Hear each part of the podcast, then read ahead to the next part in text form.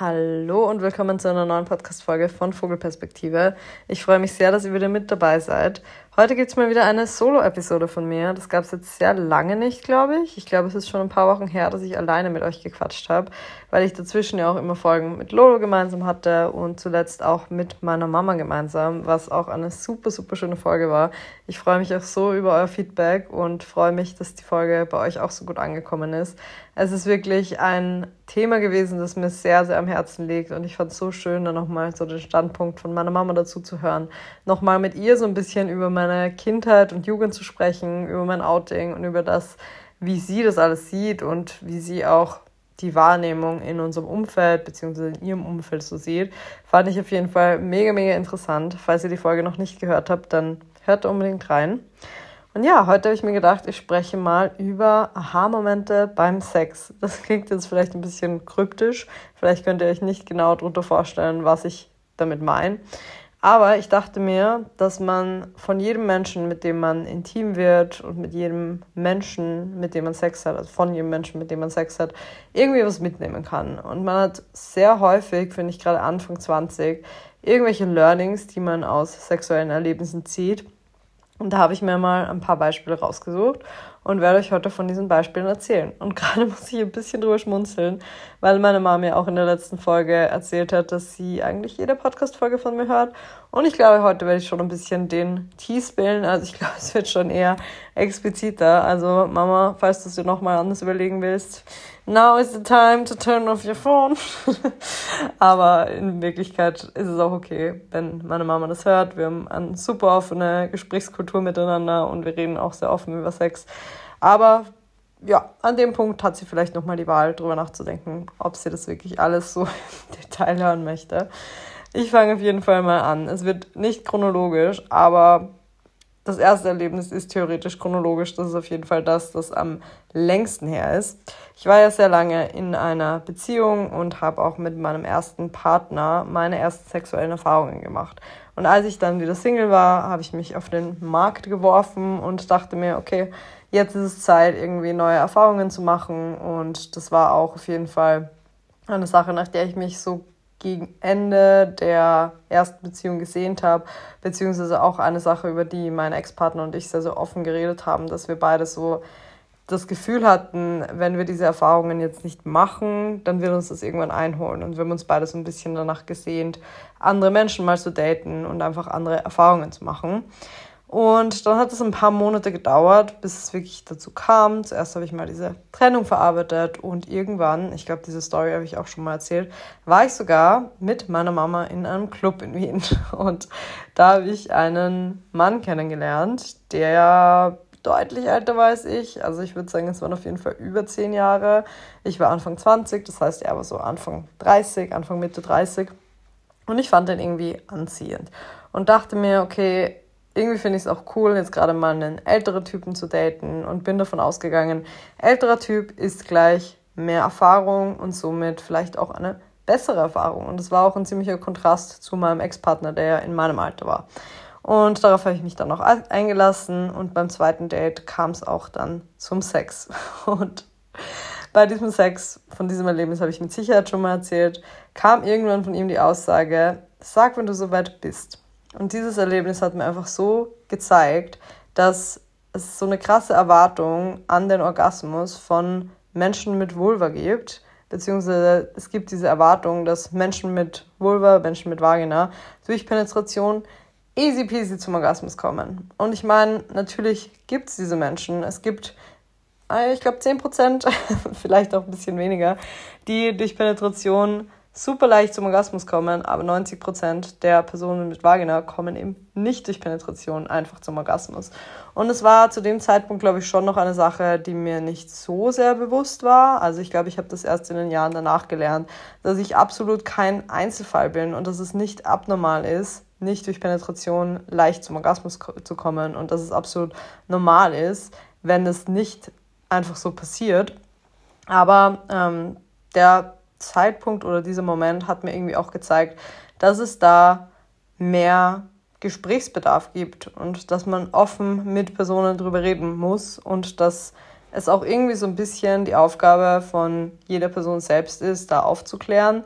leider gibt es einfach so ein verschobenes Bild durch die Pornoindustrie und ich möchte das eigentlich gar nicht, ich möchte diese Verantwortung nicht Personen zuschreiben, die in dieser Position sind, aber ich glaube, genau dadurch, dass Personen das niemals äußern und vielleicht sogar Orgasmen vortäuschen, was ich übrigens das erste und einzige Mal auch bei diesem Erlebnis gemacht habe, weil ich einfach wollte, dass es irgendwie vorbeigeht und weil ich mich nicht wohlgefühlt habe und einfach noch nicht an dem Punkt war in meinem Leben, dass ich sagen konnte, so hey, ich habe einfach, ich fühle es gerade nicht mehr und auch nicht das Selbstbewusstsein hatte, um zu sagen, ja, es wird nicht passieren, boy. Und dieser Typ, wie gesagt, er war zehn Jahre älter und trotzdem war ihm das einfach überhaupt nicht bewusst, dass es nicht die Norm ist und dass es nicht gegeben sein muss, dass man durch Penetration zum Orgasmus kommt. Und das war so das erste einschneidende Erlebnis, eben wo ich mir dachte, darüber muss einfach aufgeklärt werden und darüber muss gesprochen werden. Und in den Jahren danach habe ich sehr viel mich damit beschäftigt, habe sehr viel mit anderen Menschen auch gesprochen und habe einfach gemerkt, dass ich da nicht alleine damit bin.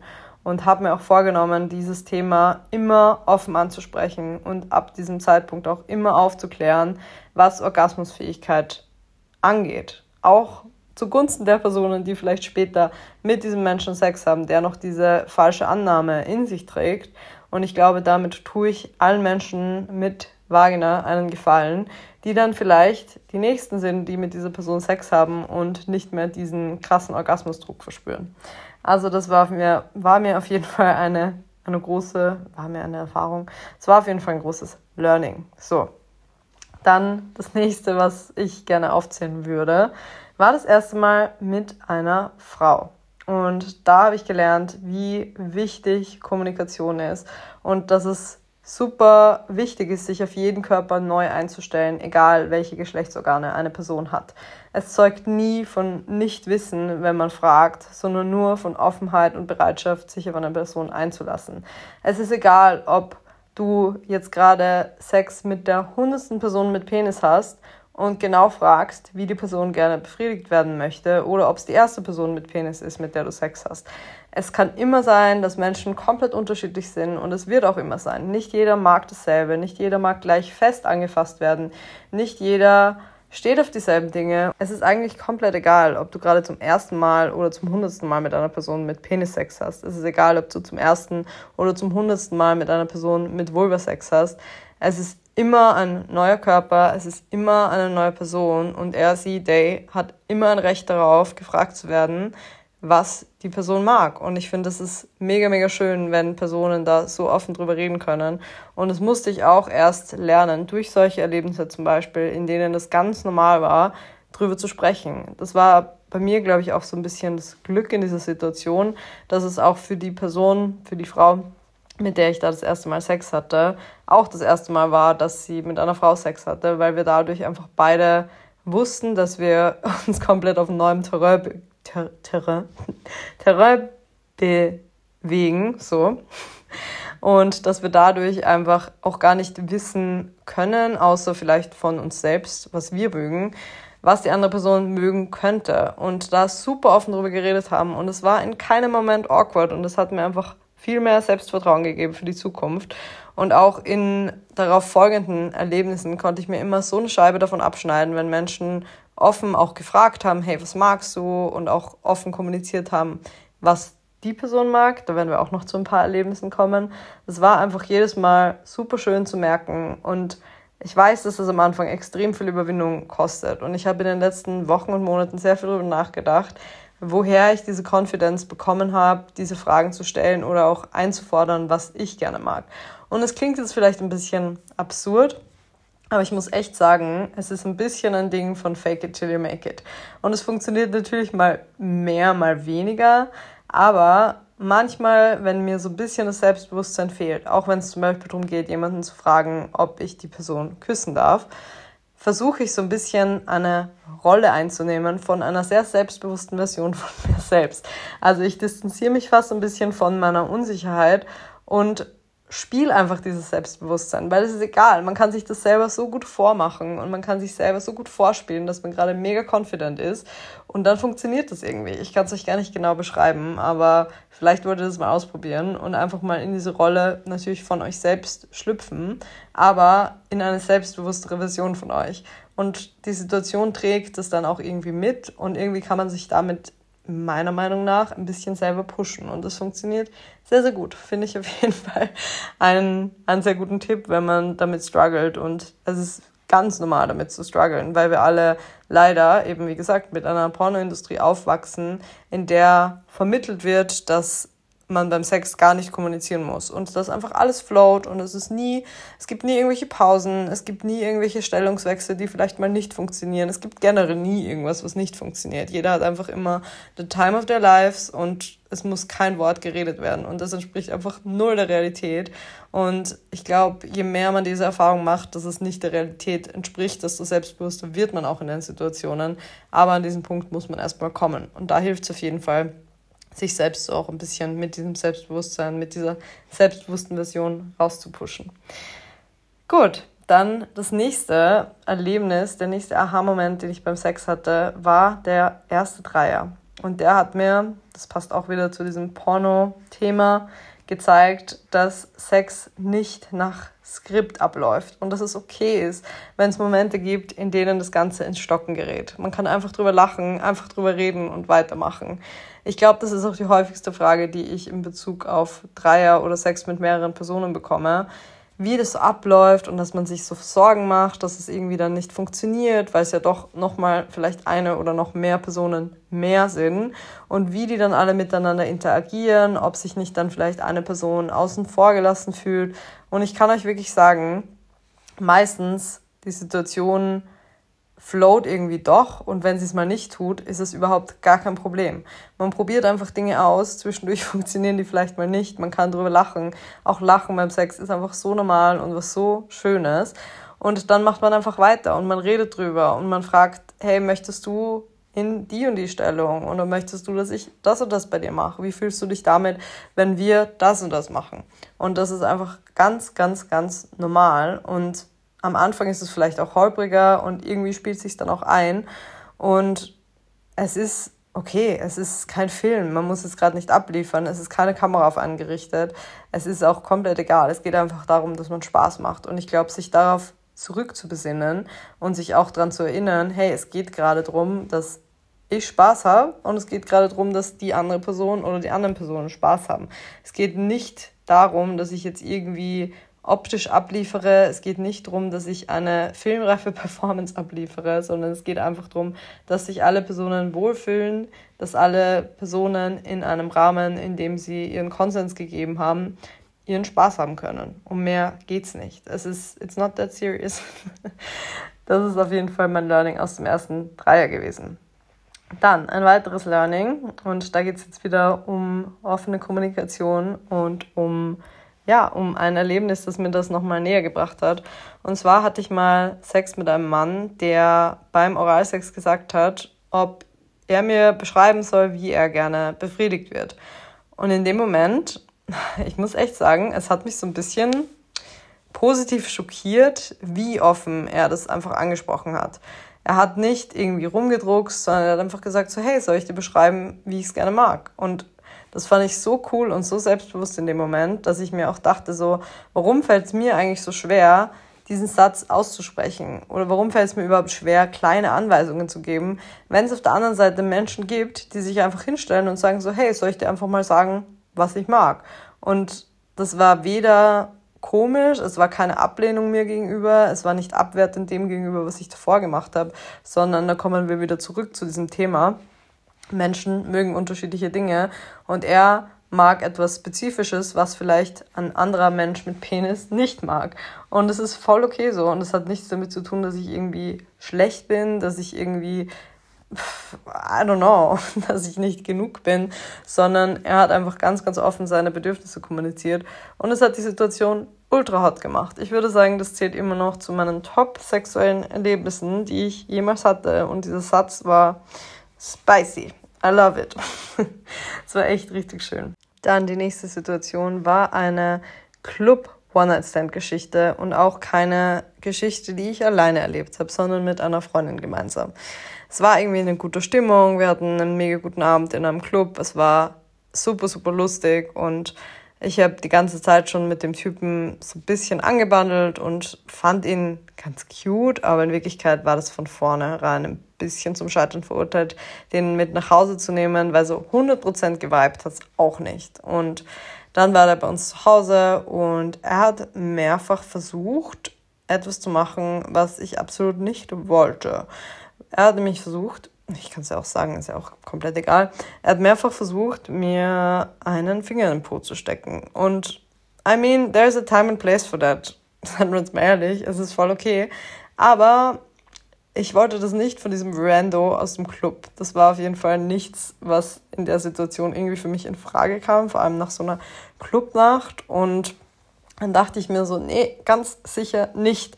Und habe einfach nur mal kurz seine Hand weggegeben und dann haben wir weitergemacht. Und dann hat er es nochmal versucht. Und dann habe ich nochmal seine Hand weggegeben. Und dann hat er es nochmal versucht. Und ich habe nochmal seine Hand weggegeben. Und ich habe aber nie wirklich konkret meine Grenze gezogen, weil ich mir irgendwie dachte, so, ah nee, irgendwie zerstört das die Situation, irgendwie ist es dann nicht so ach, im Flow und ich will den jetzt auch nicht vor den Kopf stoßen. Und dieses Erlebnis hat mir einmal mehr gezeigt, dass es niemals okay ist, dass man seine eigenen Grenzen so krass übergeht, nur um eine andere Person nicht vom Kopf zu stoßen. Eigentlich sollte sich diese Person schämen, dass sie dreimal etwas macht, was man offensichtlich nicht will. Und das preach ich ja auch sehr, sehr oft in diesem Podcast, dass Kommunikation nicht nur verbal sein muss, sondern auch nonverbal sein kann. Und es kann auch auf positive Art und Weise passieren. Zum Beispiel, wenn man irgendwo berührt werden möchte, dass man die Hand der Person da hinlegt. Oder wenn man keine Ahnung, wenn man beim Oralsex sein Becken hebt, wie auch immer. Es gibt ja so viele Arten von nonverbaler Kommunikation, die auch sehr, sehr gut funktionieren beim Sex.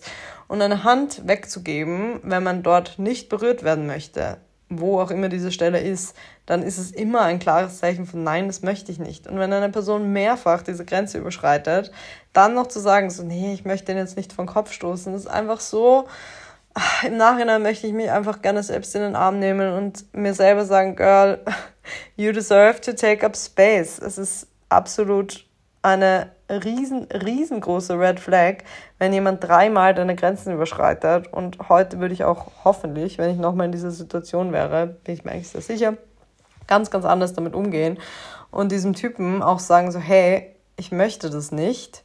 Wenn du das nicht respektierst, Nein, ich würde nicht, ich würde kein Wenn mehr davor setzen. Ich würde einfach sagen so, hey, du akzeptierst gerade überhaupt nicht meine Grenze. Ich fühle mich nicht wohl. Ich möchte an dieser Stelle nicht weitermachen. Und beim ersten Mal würde ich wahrscheinlich schon anders reagieren. Ich würde einfach sagen so, hey, nein, das möchte ich nicht. Ich fühle mich damit nicht wohl. Und dann kann man ja immer noch schauen, wenn man das klar kommuniziert hat, wie jemand damit umgeht. Aber ich würde sehr, sehr, sehr schnell Konsequenzen ziehen. Und das ist auch okay und es ist super, super wichtig, dass man das macht. Ich persönlich würde das niemals machen. Ich würde niemals auf diese Idee kommen, wenn mir jemand klar mit Körpersprache signalisiert, dass er sie day etwas nicht möchte, dass ich da dann einfach weitermache, weil ich gerade Bock drauf habe.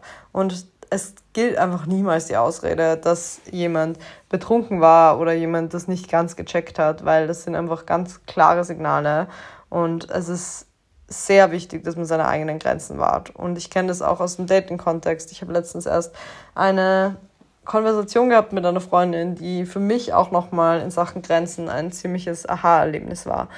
Mm, da ging es darum, dass um das Dating mit einem Typen. Und ich habe gemeint so, ja, ich glaube, ich treffe den schon nochmal, weil eigentlich spricht ja nichts dagegen für mich persönlich. Eigentlich ist er voll nett und er ist ja voll lieb, aber ich fühle es irgendwie nicht so ganz. Und auf der anderen Seite, was soll ich ihm sagen? Ich ich weiß nicht, das, er, ist ja, er ist ja eigentlich voll nett. Und sie hat gemeint so, hey, du willst gerade nicht ihm unhöflich gegenüber sein und ihm gemein gegenüber sein und ihm klar sagen, was in dir abgeht.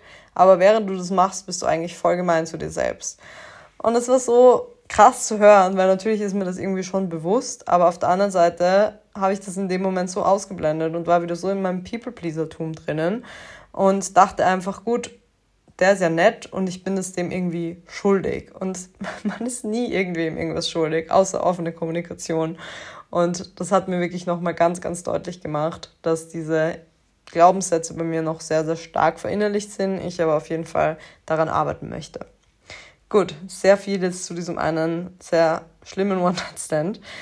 Der nächste Punkt, den ich mir aufgeschrieben habe, der ist eigentlich kein einzelnes Erlebnis, sondern ein Sammelsurium an mehreren Erlebnissen. Dieses eine Erlebnis hatte ich nämlich mehrmals mit diversen Männern. Es waren auch alles, also tatsächlich Personen, die sich als Männer identifizieren, die sich dafür entschuldigt haben, dass es gerade nicht weitergeht bei ihnen, dass es heute nicht so funktioniert, wie sie das wollen, dass sie nicht so standhaft sind, wie sie das normalerweise gewöhnt sind oder wie es die Male davor auch mit mir funktioniert hat.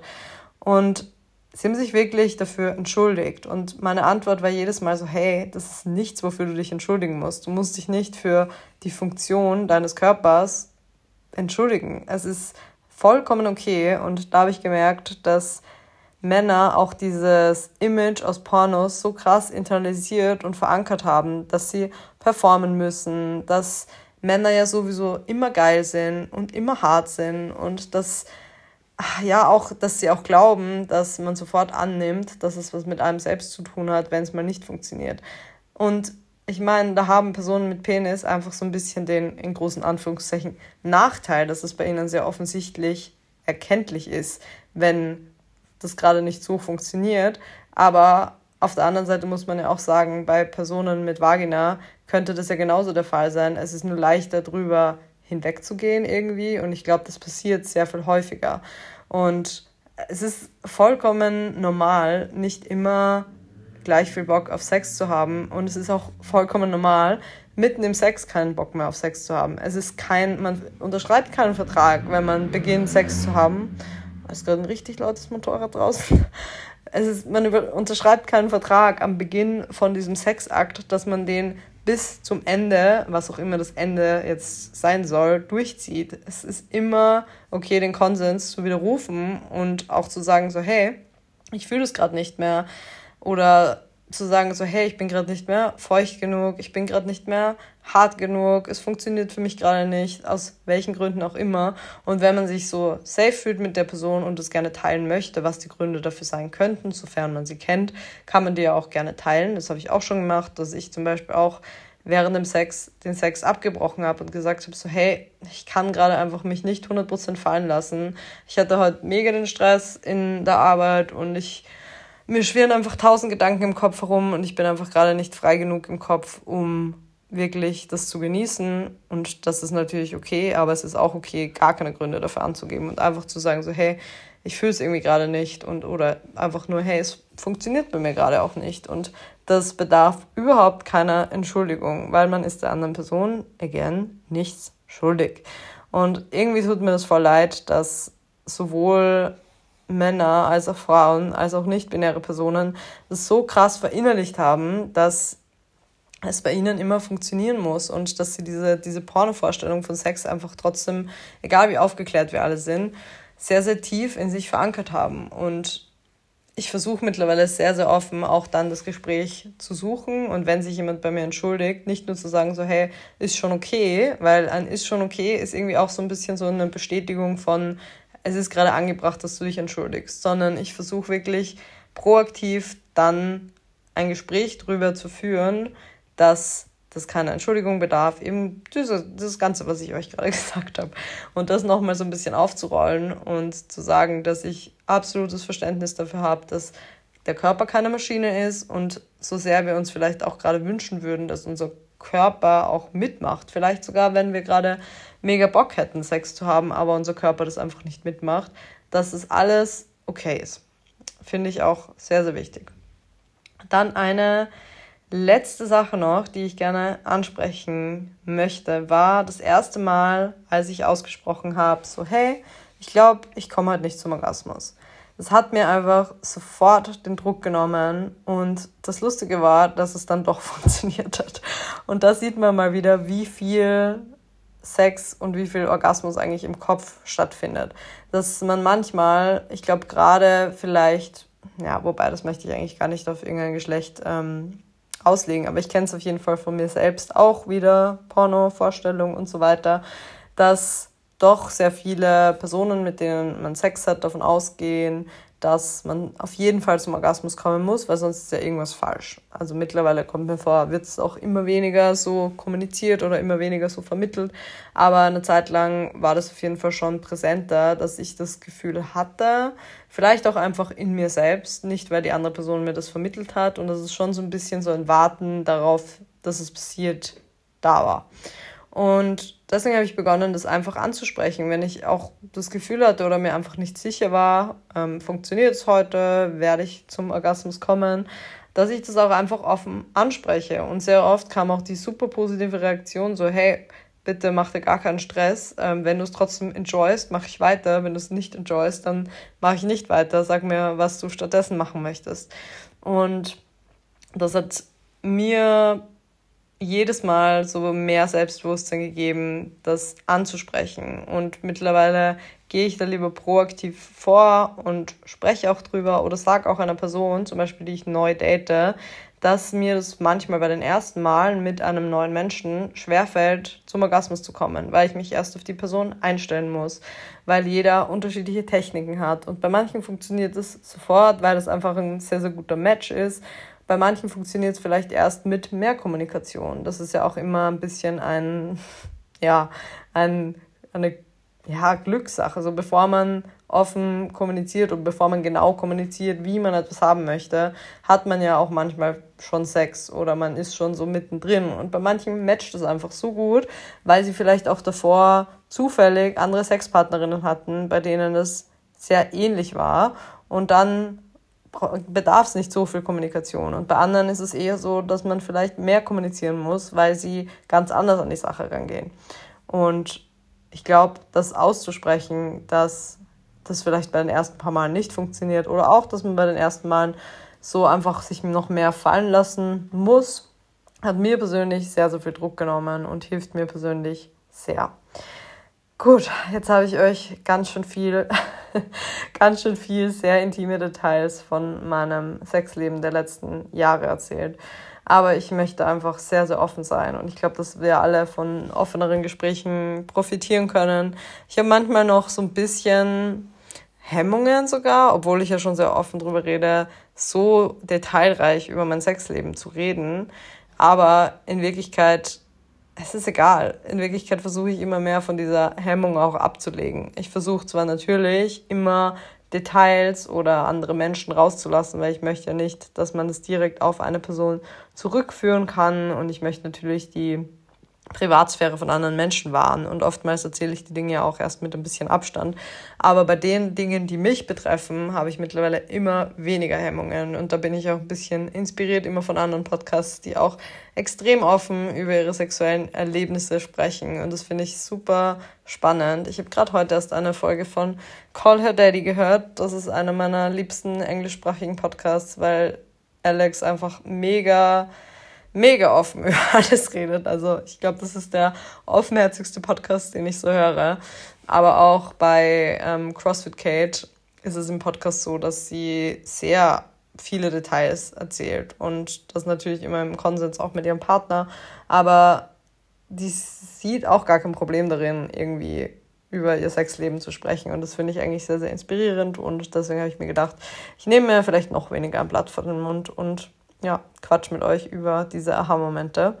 Ich bin auf jeden Fall gespannt, was ihr zu der Folge sagt. Ihr könnt mir auch sehr, sehr gerne eure Aha-Momente entweder in die Kommentare hier schreiben bei Spotify. Ich weiß nicht, wie anonym das dann ist, aber ihr könnt mir natürlich auch sehr gerne eine Direktnachricht auf Instagram schreiben oder ähm, ich mache vielleicht mal wieder einen anonymen Fragesticker, wenn ich diese, diese Folge poste. Das wäre eigentlich auch eine gute Möglichkeit, weil ich weiß, dass ja nicht jeder ähm, mit seinem Gesicht so offen für diese Erlebnisse stehen möchte. Manche haben da vielleicht mehr Bedürfnis nach Privatsphäre, verstehe ich auch absolut. Wie dem auch sei, ich freue mich, dass ihr mir wieder zugehört habt. Ich hatte sehr viel Spaß, mal wieder alleine eine Folge aufzunehmen und freue mich, wenn ihr in zwei Wochen wieder mit dabei seid. Bei mir steht jetzt eine sehr aufregende Zeit bevor. Ich fliege jetzt in vier Tagen, also wenn ihr das hört, in drei Tagen am Sonntag nach Berlin und gehe am Dienstag aufs Fred Again Konzert und freue mich schon extrem darauf, Fred Again zum zweiten Mal dieses Jahr zu sehen. Das war so ein kleines Geburtstagsgeschenk an mich selbst, weil ich am 20. September Geburtstag habe und ich dachte mir, ich möchte gerne einen kleinen Pre-B-Day-Trip machen, weil ich nämlich an meinem Geburtstag selbst für einen Worktrip nach Saalbach fahre, für das Retreat, das ich veranstalte, gemeinsam mit Judith. Darauf freue ich mich natürlich auch sehr und das wird eine sehr tolle Zeit, aber natürlich auch eine sehr arbeitsintensive Zeit. So ein Retreat zu hosten ist natürlich kein, kein Zuckerschlecken. Deswegen wird es, glaube ich, eine ja, durchaus anstrengende Zeit. Und da reise ich direkt an meinem Geburtstag hin und bereite schon mal alles vor, weil am 21. alles losgeht. Und deswegen dachte ich mir, ich fliege vorher noch für ein paar Tage nach Berlin und sehe FreundInnen und gehe aufs Konzert und werde mir einfach eine sehr, sehr schöne Zeit machen nach sehr intensiven Wochen jetzt gerade in Wien, sehr arbeitsintensiven Wochen. Und wenn ich aus Berlin zurück bin, dann werde ich auch noch meinen Geburtstag feiern. Darauf freue ich mich auch schon extrem, weil ich letztes Jahr meinen Geburtstag eigentlich gar nicht feiern wollte. Das war noch so ein bisschen knapp dran an der Trennung. Ich habe zwar mit meinen Freunden, Freundinnen ein Dinner veranstaltet, aber ich wollte nicht wirklich feiern feiern. Hatte ja einfach nicht so diese, diese Lust oder es war so ein bisschen diese Sache von erstes Trennungsjahr, wenn man so Tage wieder erlebt, die man im Jahr davor noch mit dem Partner oder der Partnerin verbracht hat, dann finde ich das immer ein bisschen painful und deswegen habe ich mich letztes Jahr nicht bereit gefühlt. Und dieses Jahr wird es eine große Party geben. Ich habe eine halbe Bar gemietet und ich werde mit sehr, sehr vielen tollen Menschen feiern und darauf freue ich mich auch schon sehr. Und direkt nach dem Retreat geht es für mich auf ein anderes Retreat und zwar nach Paros. Da wurde ich selbst als Influencerin eingeladen von Shaped by IB. Das ist das Fitnessstudio, Fitnessstudio kann man es so nennen. Auf jeden Fall diese, diese Classes, die ich immer mache ähm, oder immer wieder mal mache. Die mich eingeladen zu dem Retreat. Darauf freue ich mich auch extrem. Und dann bin ich auch wieder nur kurz in Wien. Aber was dann passiert, werde ich euch erst in ein bisschen mehr Zeit erzählen. Das ist nämlich auch sehr, sehr cool. Aber dazu beim nächsten Mal mehr. Jetzt habe ich schon genug geredet. Ich hoffe, ihr habt einen schönen Tag, Abend und genießt euer Wochenende, falls ihr es vor dem Wochenende hört. Danke fürs Zuhören und wir hören uns beim nächsten Mal wieder. Ciao!